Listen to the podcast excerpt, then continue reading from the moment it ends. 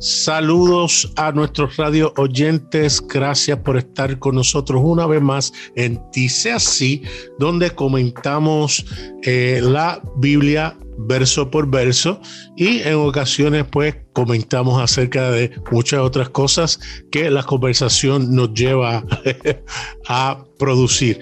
Eh, nuevamente con nosotros orgánicamente, sin forzarse. Eh, una vez más, nuevamente con nosotros, eh, semana a semana, Lulu Campos, Andrés Marín, Jano, Alejandro Pizarro y David López. Excusamos a M. Cárdenas, que no puede estar con nosotros, pero en sustitución tenemos a Juan Esperanza. Juan, salúdanos en esta hora. Muchas, muchas gracias por, por el espacio y, por la oportunidad. Y otra vez gracias a Manuel por faltar. Cada que él no está puedo venir. Yo solo quiero decir que Ems no estaba muerto, andaba de parranda. Sí, está, creo que está eh, guiando hacia su casa varias horas y por lo tanto pues no puede estar. Y con nosotros como invitado especial de este episodio tenemos a Pablo Sea. Pablo Sea, saluda y eh, dinos eh, cuál es tu podcast. Hola gente, que espero que todos estén bien, que puedan, que puedan disfrutar de lo que fue y lo que será este podcast. Mi nombre es Pablo Sea, me pueden encontrar eh, en Spotify como Planeta Pali. Ahí van a estar un par de capítulos respecto a, mi visión respecto a la fe, política, economía y otras cosas.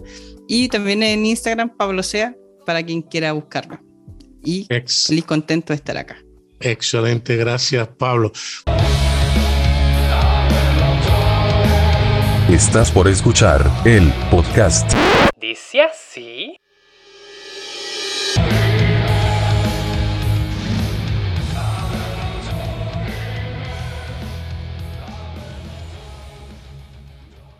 Comenzamos. Bueno, en el episodio anterior estábamos hablando acerca del divorcio.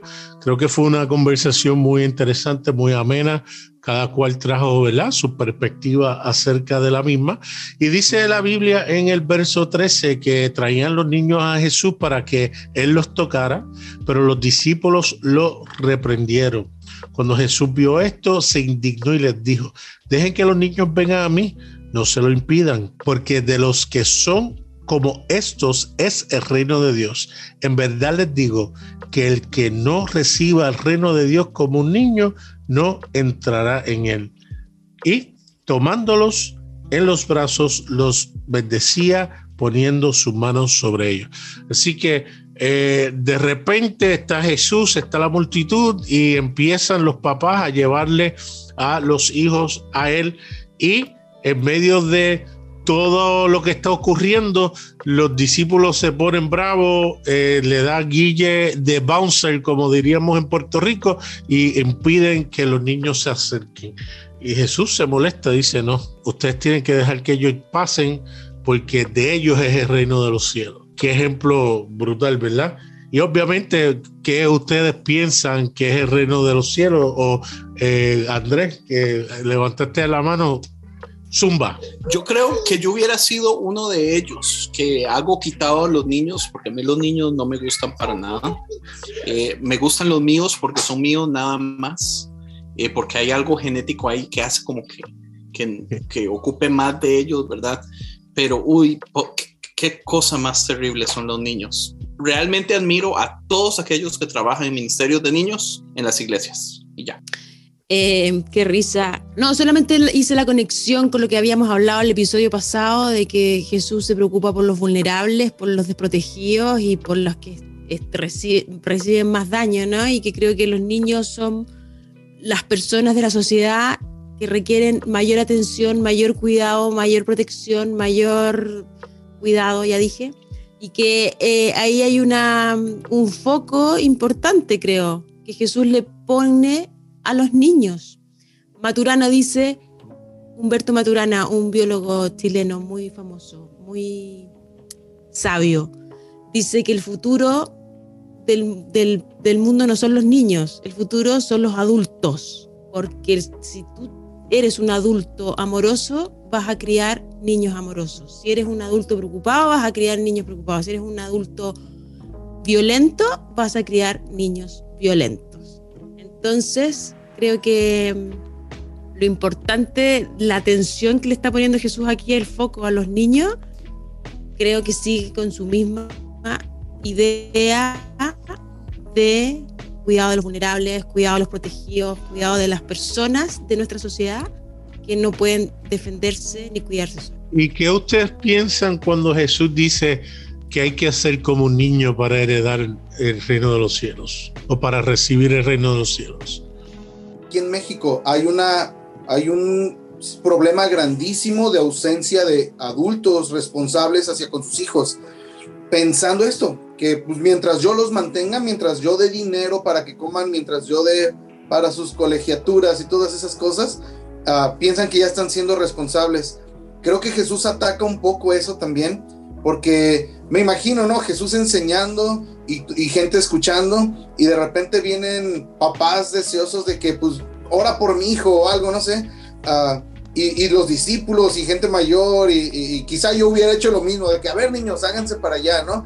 Y Jesús, Jesús toma, el, eh, toma la mejor postura y dice, a ver, espérense, o sea, en realidad a lo mejor ustedes los menosprecian, a lo mejor ustedes creen que pues, no, no es gran cosa bendecir a un niño, pero Jesús creo que de cierta forma también está enseñando, denle importancia a esto, denle, denle prioridad al tiempo que le dedican a sus hijos. Y, lo dijo, y, luego me encanta lo que dice, porque dice... Uh, porque quienes son como niños, de ellos es el reino de los cielos, ¿no? Ah, Jesús en una ocasión explicaba, el reino de los cielos no consiste en comida ni en bebida, sino en justicia, paz y gozo en el Espíritu Santo. Y creo que, ¿quién más pudiera vivir en justicia, paz y gozo de una manera más limpia que un niño? ¿Me explico? Creo, creo que por ahí va el mensaje de Jesús con respecto a los niños, que si pudiéramos tener esa clase de inocencia, porque los niños de todas maneras se pelean con otros niños y de repente un niño se le hace muy fácil agarrar algo que no es de él, pero vaya, existe ese, esa, esa diferencia de, de, inocencia uh, y que en medio de que a lo mejor cuando cometen algo malo, ellos toman la iniciativa, la mayoría de, ¿sabes qué? Fui yo, perdón, y lo entregan o, hablan con verdad. Eh, creo que va por ahí Jesús animándonos a poderles meter tiempo a nuestros niños y también poder tener una actitud como la de ellos, porque eso es un reflejo de vivir en el reino de los cielos. Creo que por ahí va más o menos el mensaje de Jesús. Sí, yo quería ir como un poquitito más atrás eh, en el versículo. Es que, por ejemplo, ¿cuántos celebran el, primer año de, su hijo y hacen una fiesta y le hacen buenos regalos y hacen una celebración, invitan a muchos familiares? Y a mí me parecía ridículo hacer una celebración para un, para un niño que ni siquiera iba a recordar. O hacerle un regalo a una niña, que he visto, por ejemplo, de 5 o 6 años, que le regalan casi un vehículo real, un vehículo real, motor, que no lo va a cuidar, que no, lo va, no le va a dar el cuidado que merece. Entonces creo que la primera visión que existía respecto a los niños era eso. Lo mismo casi de la codificación, la cosificación que había de las mujeres. O sea, eran objetos que no servían mucho en ese momento entonces, el hecho de apartarlos, más que estar en contra de los niños, eh, estaban como... Eh, era inútil o inservible que ellos fueran hacia Jesús como una figura. Era más importante que fueran personas eh, más famosas, personas que de verdad, un adulto que de verdad necesitaba a Jesús. yo creo que existía como ese tipo de discriminación. Ya, eso, una de las cositas, y espero que se haya entendido, lo, segundo es que creo que no creo que, tenga que ver mucho con la inocencia, creo que tiene que ver con la imaginación. Eh, quiero hablar del poder de la imaginación. Si para un niño su papá es su superhéroe, aunque el papá sea como sea, es un superhéroe, eh, y la imaginación que tiene, si tú le dices, imagínate una, una serpiente volando, se lo va a imaginar, y probablemente un adulto no. Y creo que gran parte del poder o, de lo que significa Dios tiene mucho que ver con eso, que traspasa lo lógico, lo racional por momentos. Eh, y quizás el reino de, de, Dios va a ser algo que te va a dejar sorprendido, pero si no tienes esa capacidad de sorprenderte como un niño, no vas a poder ver el reino de Dios. O sea, para ti va a ser una, para ti va a ser solo una caja, pero si tú tuvieras la capacidad que tiene un niño, para ti sería un reino. Incluso si, para los que dicen que el reino ya está aquí, probablemente tu estilo de vida, como no tienes la mentalidad de un niño, para ti tú estás viviendo en una caja. Pero si tú tuvieras la perspectiva de un niño o la perspectiva del reino, en realidad estarías viviendo en el reino de Dios. No sé si se, logra entender eh, lo que quiero decir. Eso es lo que creo respecto a esta, esta parte. Yo lo que creo es que eh, aquí igual no, no, se refiere solamente a una característica de los niños. Aquí entran muchas características que tienen los niños, que es la inocencia, la facilidad para, para perdonar, eh, la facilidad que tienen para olvidar. Eh, no sé si se han dado cuenta cuando dos niños se ponen a pelear, a los minutos ya están de nuevo jugando, que es algo contrario de lo que pasa con los adultos. Pero además... No los míos. Ah, bueno, no sé. No sé cómo lo habrás enseñado tú. Pero ahí tú te das cuenta de que al final Jesús les dice, les trata de decir a, los discípulos que no menosprecien a los niños, que es algo que en muchas ocasiones, y no solamente hace dos mil años, sino que incluso en el presente, hay mucha, hay una orientación a veces a, a menospreciar a los niños. ¿Por qué? Porque son las personas que saben menos, que son las personas que no tienen experiencia. Entonces ahí Jesús les da el valor que se merecen los niños en ese momento y, los trae a como a la, al frente de, que ellos son importantes, al igual que los demás también son importantes. Yo siento, eh, yo siento que estas cosas que ustedes están diciendo como que se, se, han dicho por mucho tiempo, o sea, yo he escuchado docenas, docenas, docenas de prédicas de esto mismo exactamente. Y y sí, o sea, es que todo suena bonito, pero yo siento como que hay que hacer ciertos malabares para hacer esas conexiones también. Eh, para mí, la verdad, el texto no, no, necesariamente tiene que tener una enseñanza. Tal vez no está enseñando absolutamente nada. Tal vez es un comentario random de que los escritores pusieron que Jesús tal vez dijo algo parecido. Y, listo. Es más, a mí hasta me gustaría pensar que mucho tiene que ver digamos, con el sistema, porque no sé si ustedes sabían, ¿verdad? Pero los judíos eh, meten a los niños a, la escuela a estudiar la Torah desde bien chiquitos. Entonces los niños están eh, recibiendo información teológica desde pequeños. Entonces tal vez hasta me gustaría pensar, pero lo mismo, o sea, es un malabar gigantesco que no sé dónde me lo saqué, no puedo defenderlo de ningún modo. Me gustaría hasta pensar que, que mucho de eso podría ser un simbolismo de, sí, el sistema está bien, enseñémosle, pero también amémoslos, cuidémoslos, abracémoslos, eh, dejemos que sean ellos, ¿verdad? Es, es, como... Pero, Andrés, pero, si, pero si en la época, pero si en la época los niños eran eh, de muy poca importancia, como pertenencias, como cosas, igual que las mujeres, que Jesús les dé importancia y les ponga en un primer lugar, claramente que está rompiendo el, sistema, está rompiendo la cultura, está rompiendo. Yo creo que por ahí puede ir la intención del autor de poner esta historia. Sí, porque igual saca, a pesar de que, claro, es un comentario random, igual de ese comentario random tú puedes sacar como, como la enseñanza del trato que hay que tener hacia los niños. O sea, y por algo que Jesús lo está diciendo. Si Jesús se escribiera el Evangelio hoy día, Jesús en vez de decir niño diría los trans, los eh, eh, homosexuales, los bisexuales, qué sé yo, los que más rechazados, los, los de pueblos nativos. Tenemos que recordar que, por ejemplo, los textos bíblicos, especialmente los evangelios, y, Marcos hace mucho esto, hacen como sándwich. Eh, al decir sándwiches que son tres partes, como que recopila, que van, que, van, que van formando una enseñanza. Entonces, comienza Jesús eh, con la, la, la perícopa o el pasaje del el divorcio, que es recordando el valor de la mujer. Después se va a los niños, que es recordando el valor de los niños, que tiene mucho, mucho que ver con lo que dijo Lulú, que es darle un lugar al rechazado. Cuando leemos la parte de, les digo la verdad, el que no recibe el reino de Dios como un niño nunca entrará en él, no se está refiriendo a una edad, sino el que no abrace al rechazado, el que no recibe el reino como lo están recibiendo los rechazados, no puede entrar en él. porque el reino de Dios se trata de inclusión. Y desde ahí luego, luego se va la pericopa que sigue, que es la de El joven rico, porque nos está recordando cómo en la época se creía que se accedía al reino de Dios a través del cumplimiento de mandatos, pero al final de cuentas no se trata del cumplimiento de mandatos, sino de la posición del corazón. Donde está mi corazón es lo que va a determinar si construyo cielos o infiernos en la tierra.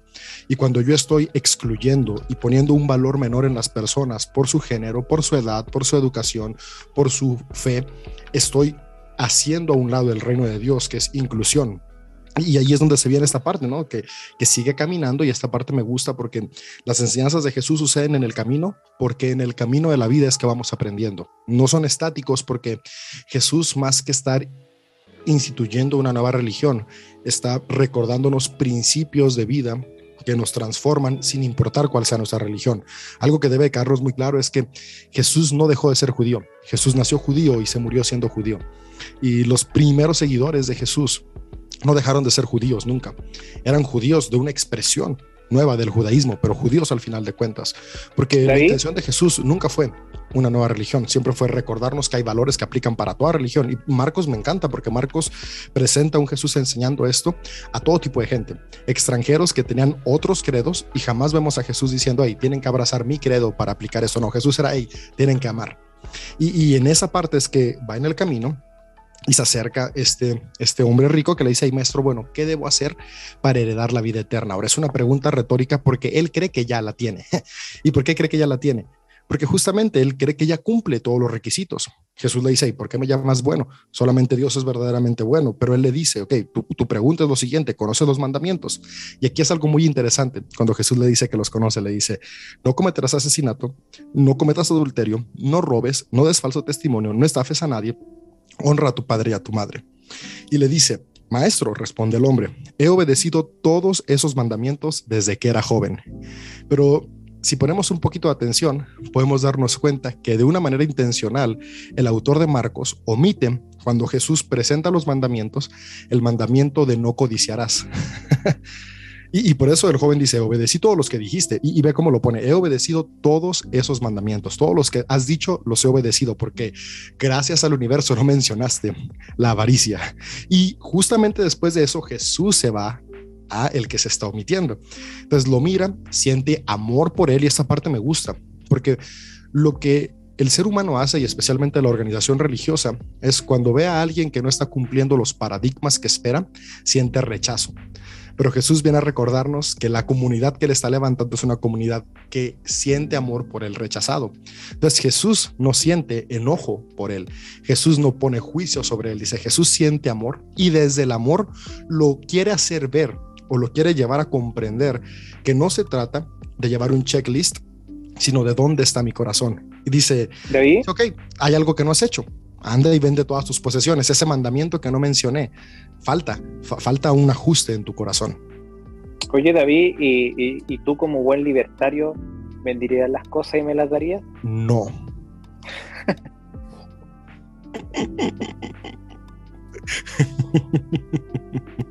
Pero es que la pregunta es quién lo haría. Porque, porque volvemos a lo mismo, digamos, yo creo que esto se, se conecta un poquito con lo de los niños. Eh, Mm. El, verso dice, solamente los que ven como niños pueden entrar al reino de Dios, pero ¿qué significa mm. eso? No, es, es que, es que, es que no, no, tiene que ver exactamente con los niños, porque una vez más, no, no, se está refiriendo a, a niños con, con ser infantes, se está refiriendo a niños como estas personas que se cree que no tienen valor. Y, y aquí algo que también tenemos que ver es entender el contexto sobre el cual se escribe Marcos. Ahora, aunque Marcos escribe para una comunidad en Roma, tiene la influencia de lo que estuvo sucediendo en Jerusalén.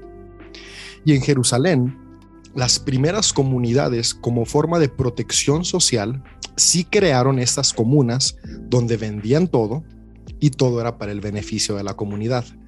Ahora, Marcos le está escribiendo a una sociedad completamente distinta y la está invitando a generar una conciencia de empatía, donde tal vez esta empatía sí me va a llevar en el momento y circunstancia a despojarme de algo para poder contribuir al bienestar de quien me rodea. Ahora, eso siempre es importante poderlo llevar con responsabilidad, porque después tendemos a irnos al otro extremo, donde me despojo de todo para darlo a los demás, descuidándome a mí o a los que me rodean.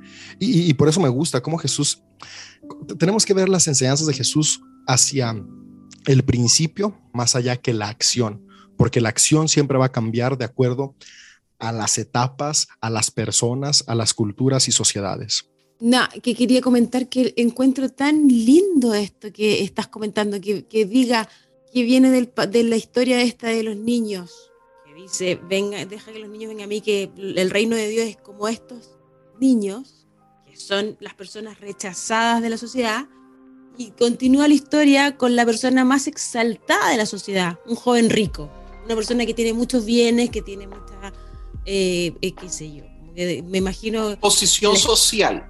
En la escala social. claro, una persona importante y Jesús lo contrasta. A los niños es el reino de Dios. A ti, no, tú no vas a entrar al reino de Dios. Lo encuentro... Porque, es para los Maravilloso.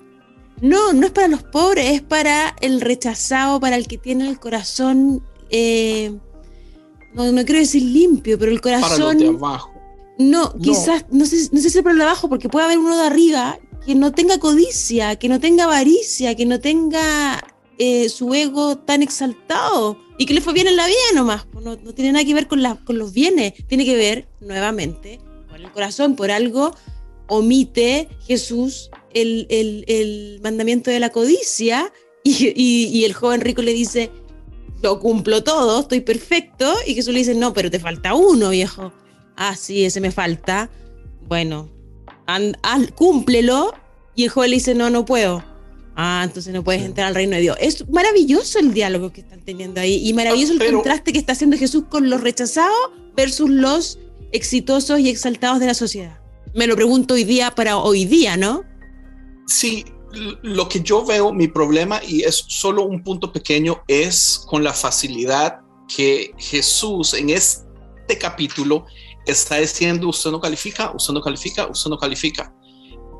A mí no me gusta eso. Suena a que, a, que al final sí es la lista de cosas que hago porque, porque faltó una y ya esto no lo hace calificar. Cuando pero él no le dice tú no calificas. Pero él no le él, pero no le dice tú no calificas. Él le dice anda y haz esto. Y él el que dice ah entonces no califico. Claro, pero si no lo hace, ¿qué sucede? Y, ese es el problema que yo veo, porque todos tenemos eso algo, todos los humanos del mundo, no hablo de nosotros eh, siete, todos los humanos del mundo tenemos, no una cosa, montones de cosas que no nos hace calificar. Perdón, y, bueno, decir, Pablo, Pablo, y por eso responde, solo por eso responde, lo que es imposible para el hombre es posible para Dios. Solo quiero hacer un pequeño, un una pequeña acotación pareciera que contextos como este, sacados de contexto o vistos de una manera personal, pareciera decir que textos como este te dice que hay que ser pobre para ser cristiano. Si tú no lo sabes interpretar, si no lo sabes, eh, si no le das el significado que, por ejemplo, ahora se está conversando, pero si tú lo ves, quizá, o como se está viendo tradicionalmente, prácticamente te está diciendo que el rico siempre va a ser malo y el pobre siempre va a ser bueno y es casi una cultura de ser miserable. Y quizás, y creo que, que ha sido una cultura que hasta el día, no quizá hoy día con el tema de la prosperidad no sea tanto, pero que sí era muy, estaba muy impregnado en la sociedad y yo te diría que en el Chile de hace unos 100 años atrás o hace unos 50 años atrás, sí era eh, el que entre más pobre eras, más, más cerca estabas de Dios entonces, pero, pero, este pero parecía ser que lo avalan.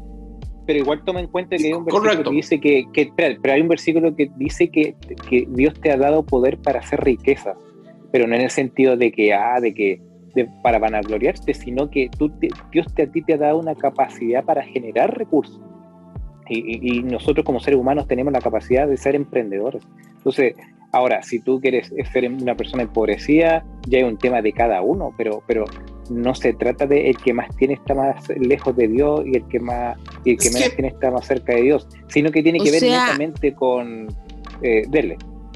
Pero es que yo no, entiendo un poco porque el, yo no sé cuál cultura estás hablando, Pablo, porque lo que yo entiendo, por lo menos de los cristianos, es que el que le va bien en la vida es el más bendecido, el que tiene dinero es el que tiene la bendición de Dios y que, y que de cierta forma la historia dice que el capitalismo nació desde el, desde el. Protestantismo. de, la visión protestante de exaltar el trabajo y exaltar la, mano de obra y como parte de que tú le estás trabajando a Dios y, Dios es el que paga. A lo mejor en los lugares donde uno se relaciona, uno a lo mejor lo puede ver. Quizás yo he estado más, eh, por ejemplo, he ido mucho a la cárcel eh, un tiempo atrás o repartir alimentos en lugares. ¿Por qué? ¿Qué hiciste, Pablo?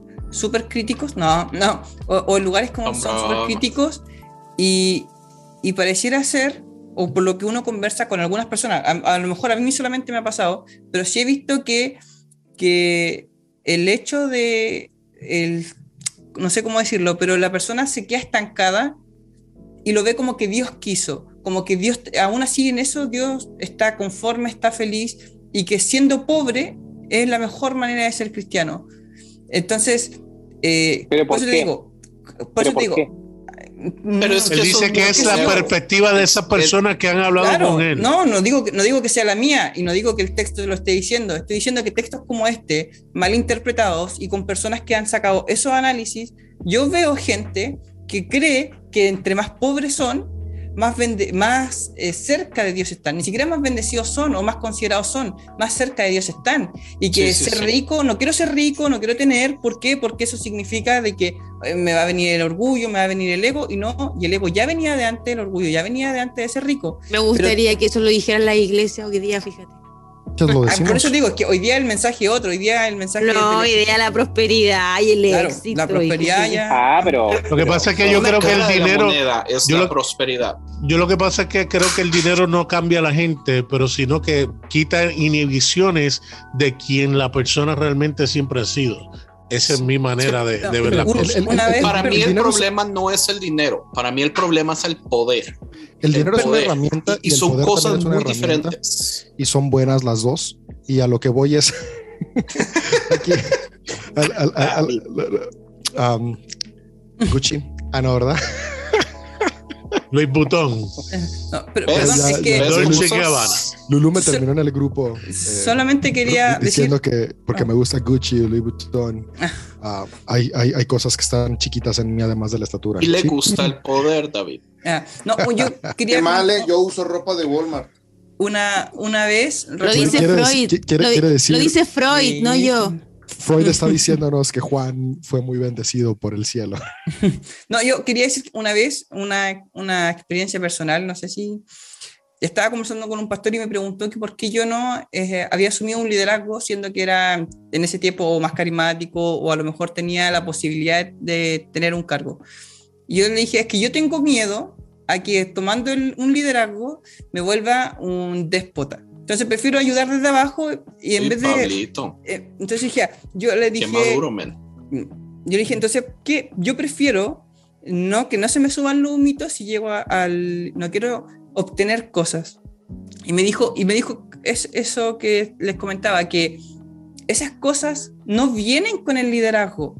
O los problemas, por ejemplo, no van a venir con la riqueza, los problemas ya venían de antes. Entonces, por eso el, el problema del joven rico no venía cada líder. Espérate, por eso que cada líder. Espérate, para acompañar lo que dice Pablo, por eso que cada líder, antes de ese tipo de conversaciones, tienen que tener una conversación psiquiátrica para ver el corazón de esa persona, si, qué va a pasar si toma ese cargo, cómo si es que va a cambiar, eh, todo ese tipo de, cosas. No es llegar y, y, ¿por qué no tomé este cargo? No, o sea, tiene que tener un estudio previo cada una de las personas que toman cargos. Claro, eso, claro, eso no funciona. Hay policías que cogen estudios, eh, eh, eh, análisis psiquiátrico, se hacen policía y después que tienen el poder van y matan a, tres. es un filtro, no es perfecto, pero es un filtro que sí funciona. es mejor que no tener nada. Ah, no se les hace curioso, parece como que este pasaje a, apoyara el comunismo o algo así. Gente, yo creo que también lo ha tomado de esa manera. Eh, eh, y creo que pudiera sonar algo peligroso. Amaya va a decir que somos socialistas. Empobrecido. No, no, no. Eh, eh, es que creo, que es el, es el peligro de estos pasajes porque nos podemos ir a los dos extremos, en donde decimos lo que alguien comentaba. Ah, es que ser pobre te, te, acerca más a Dios o algo así, y quienes tienen poder o dinero, ellos pues están más alejados de Dios. De hecho, pareciera en el pasaje así a simple instancia como que este amigo, su problema o su pecado o su error era tener dinero o ser alguien de poder, ¿me explico? Uh, yo difiero un poquito lo que está diciendo Pablo con respecto al, momento de tomar liderazgo. Eh, pues, corres, obvio, sí corres el riesgo de que el poder te enferme y cometer cosas que no deberías de cometer, pero creo que de cierta manera también como seres humanos deberíamos de aventarnos y, tomar el reto de que, ok, hay un riesgo en el cual voy a correr y quizá más gente está expuesta a ese riesgo, pero si no nos aventamos, no, va, no, no vamos a aprender a lidiar con nuestra humildad si no nos encontramos en una posición de poder. ¿No? Eh, eh, eh, siendo sinceros, ahorita decía David, el, el poder es, ah. es, es, una buena herramienta, igual que el dinero. El problema es cuando lo usamos de la manera equivocada. Ah, y creo que el pasaje, más allá de decir, ah, si eres pobre, tú entras, porque ni siquiera Jesús dice, ah, solamente los pobres, los ricos no más bien lo que está haciendo Jesús es la condición del corazón, porque este amigo pensaba que porque hacía cosas que venían en el Antiguo Testamento, él pensaba que porque como había cumplido la ley, había cumplido mandatos, él pensaba que él estaba en condiciones para poder ser parte de, pero Jesús lo que hace es, a ver, no, es que lo que tú haces, lo que has cumplido, no es nada cuando en realidad en tu corazón todavía hay egoísmo y se refleja en que aún eres una persona que le cuesta darle al necesitado. O sea, más bien los mandamientos, los, las, todo el Antiguo Testamento más bien lo que hace es decirnos en qué estamos mal, es como que un norte prácticamente para que nosotros nos guiemos. Entonces, cuando vivimos bajo la ley, por así decirlo, lo que estamos reflejando es que vivimos bajo los principios del reino, no que nos estamos ganando el reino. Y creo que Jesús es lo que les estaba tratando de explicar con el ejemplo del joven rico. Y justo de, eso que, que, comenzó diciendo Juan, que lo cerró de una manera muy, muy buena, comparto lo, lo que dijo.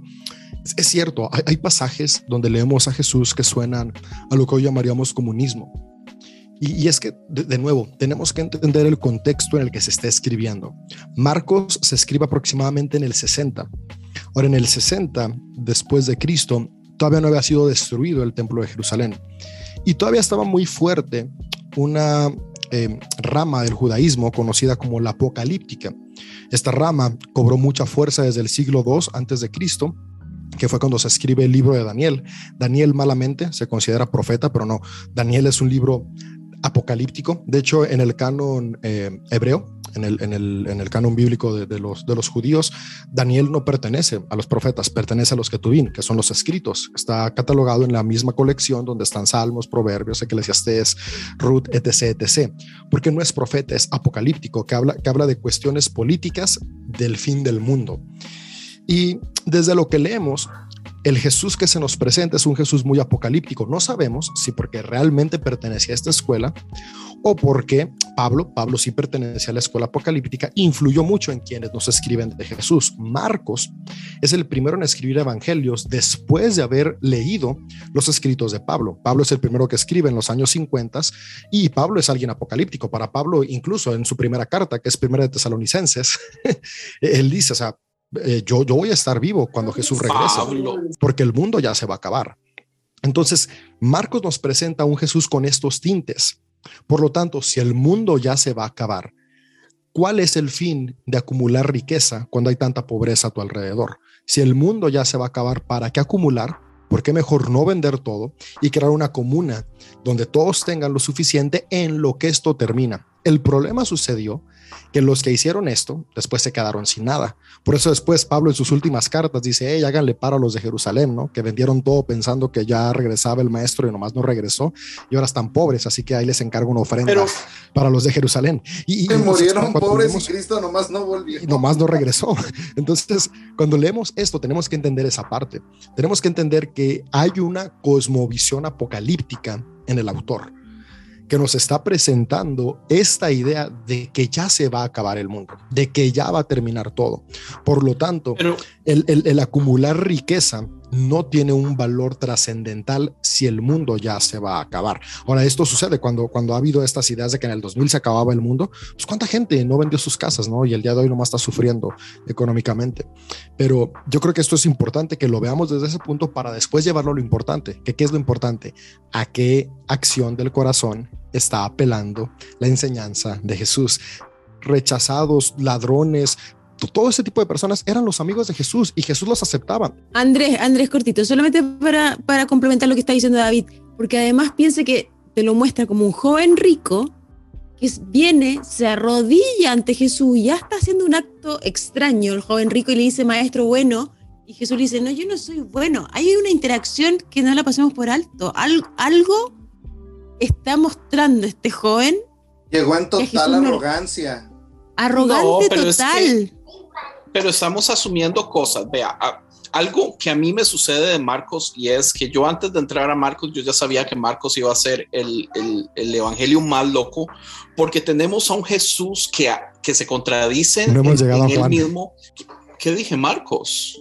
No, no, que no hemos llegado a Juan, dice.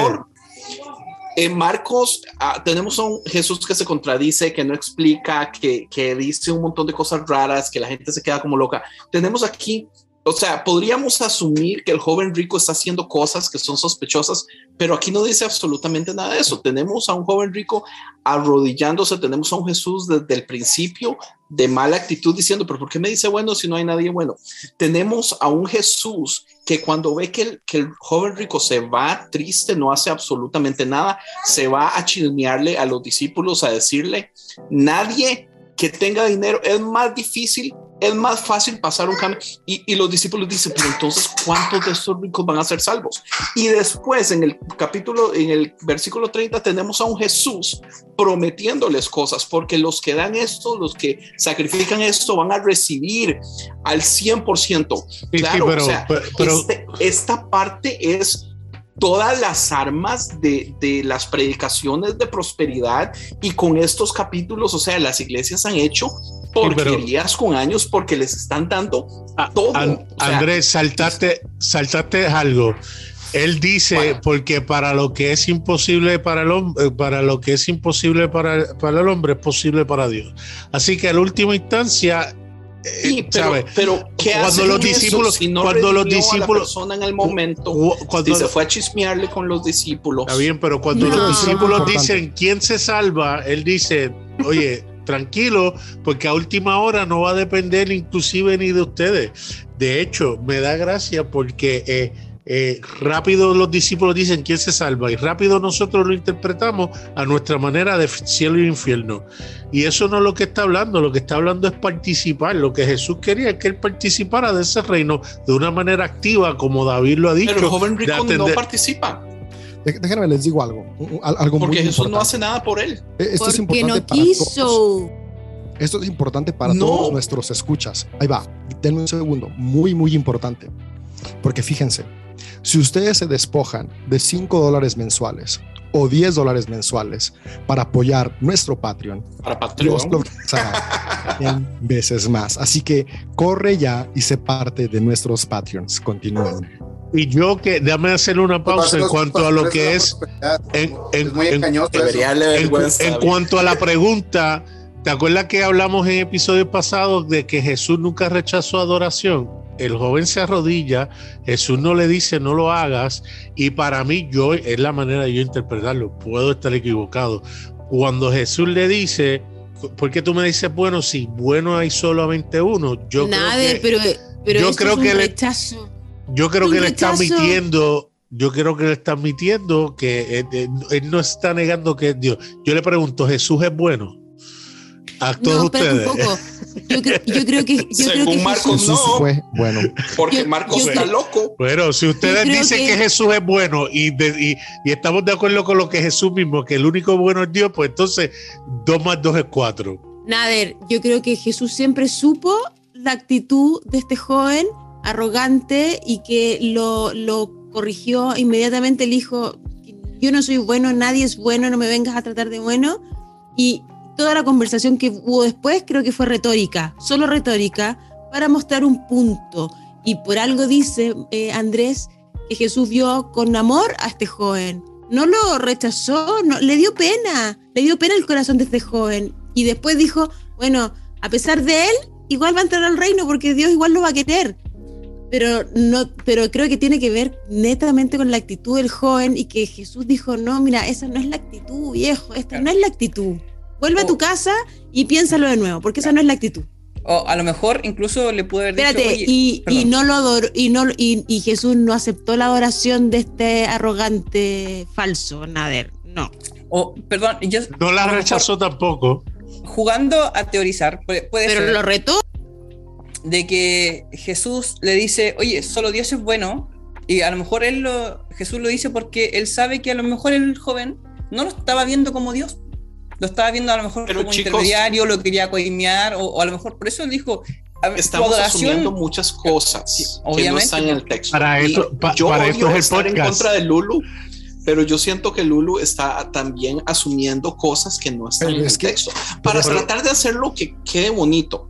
Pero es que Pero todos nada vamos a eso está, asumir. o sea, mira, mira, mira, Pero es que lo todos que está- asumimos lo que Eh, te... No es nada Marcos- bonito. Marcos asumió cosas para poder escribir. Y después nosotros tenemos que asumir cosas para poder Sobre lo que él asumió. formular. Y al final de Claro. cuentas, creo que es un ejercicio que nutre la espiritualidad, la dialéctica, e- e- este debate que es cómo lo que leemos, cómo lo pasamos por nuestro paradigma y después cómo lo aplicamos.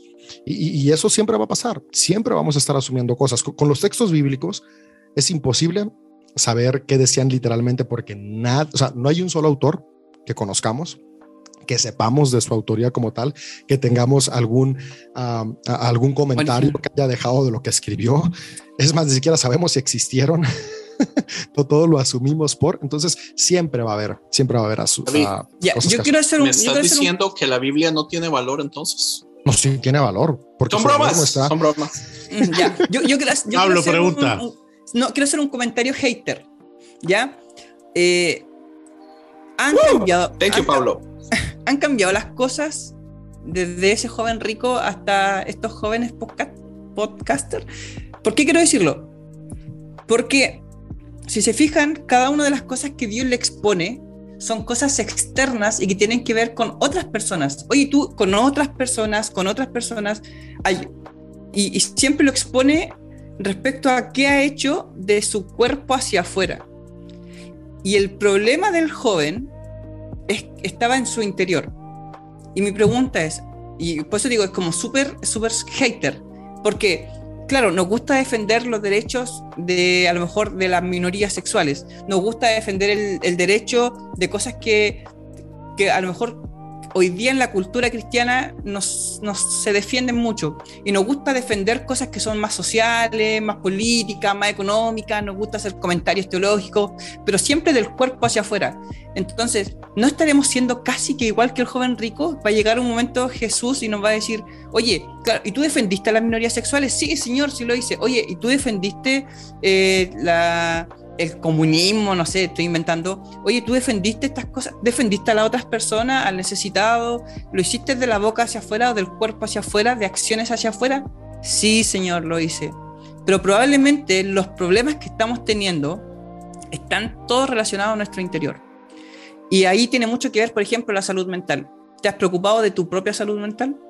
¿Te has preocupado a lo mejor de haber cerrado círculos, de poder reconocer cuáles son tus traumas anteriores que te están impidiendo tener una buena relación? ¿O estás teniendo la conciencia de quién es Dios, no solo a través de tus traumas? Por ejemplo, y por eso cuando conversé con, creo que fue con, ¿con quién fue? Con Andrés, respecto a Dios Madre, porque nuestra percepción de Dios es de nuestra percepción de nuestro padre. Y si nuestro padre fue malo, esos traumas los pasamos a Dios. Entonces, si, si mi papá no estaba interesado en mí si yo llegaba tarde, mi percepción de Dios es que Dios no está interesado en mí si yo llego tarde. Entonces, esas cosas que son internas, ¿están siendo solucionadas? ¿Están siendo arregladas? ¿O Hay varios no- que hacen, oye, hay varios que hacen podcast y son pastores que no se preocupan de su salud mental. Y sabes, hay, hay que pensaría con eso que dice, con eso que dice, con eso que dice Pablo. sería como si llegamos y tuviéramos un diálogo con Jesús y en lugar de mencionarnos Jesús los diez mandamientos, lo que Jesús nos diría sería como de, amas a tu prójimo y amas a Dios. Entonces responderíamos sí. Y estaría omitiendo el, te amas, a, ti? Y, creo, que eso, creo que eso es muy importante para poder comprender lo que se dice en Mateo, digo en Mateo, en Marcos 9, Marcos 9, ya ando mal, perdón, en, perdón audiencia, en Marcos 10, en el versículo 29 al 31, porque si leemos el versículo 29 al 31 sin amor propio, terminamos vaciándonos por completo hacia los demás terminamos rechazando aquello que tal vez necesitamos para nuestra salud integral como individuos. Entonces, por eso creo que es importante que de esta enseñanza tomemos eso, tomemos qué estamos omitiendo para poder estar en una relación sana conmigo mismo, para pues, poder tener una relación sana con quienes me rodean. Entonces, si yo sin estar sano simplemente me pongo a rechazar a mi familia, que es lo que ha hecho la iglesia, no, no le hables a tu pariente católico, a tu pariente musulmán, a tu pariente ateo, no vayas a un, a un bautismo, porque aunque son cristianos, los evangélicos estamos tan cegados que pensamos que los católicos no son cristianos, es de mi hijo, de ahí vienes, de ahí vienes, pero bueno, eh, entonces eh, no, vayas a un partido de fútbol, porque ahí está el diablo, no vayas al cine, y, y comenzamos a dejar cosas sin darnos cuenta que en realidad no estamos negándonos a nosotros mismos para seguir a Jesús, sino que estamos negando aquello que puede complementarnos para poder reflejar el amor de la divinidad en nosotros y después darlo hacia los demás.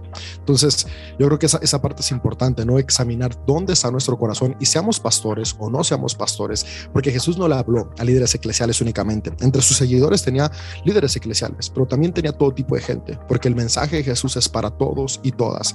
Recordar que la, la salud de mi corazón determina la salud de mis relaciones y el reino de los cielos yo creo que se refiere a este espacio y entorno que se genera cuando hay amor propio, que se ve reflejado en amor hacia el prójimo. Y qué gusto estar hablando con ustedes. Quiero escuchar más de Juan, de Pablo, de Lulú. Me, me, me gustó. Oye, yo también me voy a, eh, dar mi último comentario, que me encantó eso, que en verdad cuestionémonos a nosotros mismos qué estamos omitiendo o dejando de lado o pasando por alto en esta relación con la vida, con el otro, con Dios. Con... Buen análisis, David, me gustó. Pues no sé, igual y para, no sé si alguien tenga algún otro comentario antes de, de ir cerrando o ir viendo eso, que puede que, puede que salga más, ¿va? Recuerdo que en el haciendo los anazos es lo que iba a decir, haciendo los en el, en el episodio último de, de Conciencia Random, eh, recuerdo que yo dije, voy a hacer un comentario antes de cerrar y después nos aventamos otra hora. Así que... Sí, sí, sí. Vamos a... qué tanto pueda pasar. no, no, yo tengo uno bien leve que me da gracia. Yo iba a una iglesia que predicaba prosperidad y Jesús dice, primero entra un camello por el ojo de una aguja antes que un reino participe en los reinos de los cielos. Y de momento empezaron a traer, no, es que el, el, ojo de la aguja era un portal en la ciudad. Mire, señores, él está diciendo, él está, sí, mano, no, Jesús está diciendo literalmente, siendo bien hiperbólico, ¿no? Eh, eh, y diciendo, mira, eh, primero pasa un camello por un rotito de una aguja chiquito antes lo hizo con toda la intención, pero que, o sea, como los de la prosperidad querían que no fuera tan imposible, pues, pues tú sabes, ah, no, mire. Eso de la puerta es un invento. No si lo has escuchado, no es verdad. Nunca existió una puerta que se llamara así. Yo, yo conocía tres versiones respecto a camello. Primero es que era la literal, un camello y un ojo de una aguja, lo que lo hacía más que imposible. La segunda era camelio o una manera, un tipo de cuerda o un cordel, entonces había que deshilacharlo, que lo hacía un poco más molesto, pero posible. Y la otra versión era, claro, la, puerta, la, puerta pequeña para los mercantes del día sábado y, y que tenían que sacarle todas las cosas que tenía, toda la mercancía que tenía el camello, pasar al camello, luego a la mercancía, lo que lo hace un proceso. Oye, ¿ves tú que uno uno puede hacer lo que quiera con la escritura y sacar la versión que uno quiera y la interpretación que uno quiera y que no me vengan con que esto es literal y que está súper claro. Uno hace lo que quiere con la escritura y lo importante, insisto, es el corazón. Wow, excelente, excelente episodio. Queremos darle las gracias una vez más a nuestro bateador emergente Juan Esperanza. Juan Esperanza, eh, rápidamente dinos tus redes sociales también para que la gente sepa dónde conseguirte. Sí, uh, pues primero gracias, gracias por el espacio y de que, me siguen invitando. Creo que cuando te vuelven a invitar a una casa es que les caíste bien. Entonces, ya me voy a venir a mudar para acá prácticamente. ya voy a traer mis muebles aquí a esta casa también. Eh, eh, y no, eh, pues nada más así rapidito, nada más quería terminar con esto. creo que es, creo que sí va a ser importante uh, el recordar esto de estos, de este pasaje, de este capítulo, que lo importante es la intención y la, la condición del corazón, ¿no? Más allá si tienes dinero o no tienes dinero, o que si vendes tus cosas, o si, guardas para ti, o si te preocupas por otros, o si te preocupas por ti, creo que a final de cuentas es cuál es la intención de tu corazón, cuál, qué, es, qué es lo que quieres hacer, qué es, qué es lo que hay, qué es lo que te mueve a hacer lo que haces. Y en base a eso yo creo a veces Jesús te va a decir, creo que te hace falta que vendas tus cosas, o te va a decir, piensa un poco más en ti, o te va a decir, uh, ser parte de esto. Me explico, dependiendo de la condición de cada persona, eh, Jesús nos conoce perfectamente y, sabe qué es, de qué es en realidad, aunque nosotros pudiéramos alardear que podemos ser o hacer y hemos hecho, a final de cuentas Jesús nos conoce perfectamente y saben, como dicen por ahí, de qué pata cojeamos. Entonces, pues creo que esto es lo importante de, de este pasaje. Y pues muchas, muchas gracias por el espacio. Uh, en, en, Instagram estoy como Juan Esperanza. Uh, mi podcast ya está casi, ya estamos preparándonos para el regreso. Pláticas simples en Spotify. Y eh, el, eh, en Instagram también así está como Pláticas simples. Y pues de antemano, muchas, muchas gracias. Muchas gracias, Juan. Y Pablo, déjanos saber dónde te pueden conseguir. Ya.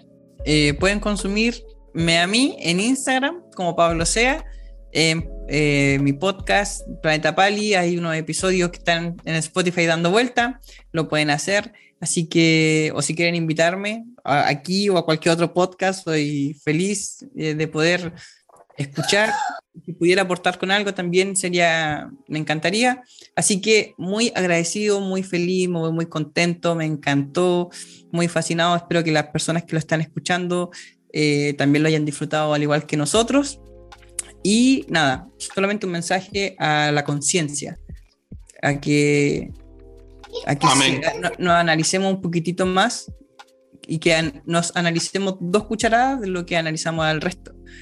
Así que eso, un abrazo a todos los que están aquí, un abrazo a las personas que están escuchando y que Dios los bendiga. Ah. Pensé que Pablo iba a decir, cuando Pablo, Pablo, iba a decir, pueden consumirme a mí en OnlyFans diagonal Pali. Pronto, pronto. Ya estoy pensando que sí tienes cuenta de OnlyFans, brother. Te voy a buscar. estoy preparando material, estoy preparando material. Gracias, Pablo. Yo, yo quiero decir algo importante que fue lo único, único, único que no se mencionó de eh, esta historia, que es el versículo 31, donde dice, pero muchos de los que eh, quieren ser los primeros, van a ser los últimos, y los últimos van a ser los primeros. Que es lo único que yo rescato de todo eso, de todo lo demás se me hizo un desmadre. Me parece que el pobre Jesús andaba estresado porque ahorita le va a contar a sus discípulos que están por matar y todo eso. Entonces, sí, le, hace falta convertir agua en vino. Salud mental, eh, como decía, ¿quién fue Juancito? Pablo. Pablo, fue el primero que mencionó eso. Pablo fue. Después Juan también lo amplió. Y una vez más, gracias a todos ustedes que semana tras semana nos escuchan en estos episodios y escuchan nuestro comentario. Gracias a David, Lulú, eh, Jano, Andrés y Em eh, por también estar semana tras semana con nosotros. Muchas gracias y hasta la próxima. Nada más. Pura vida.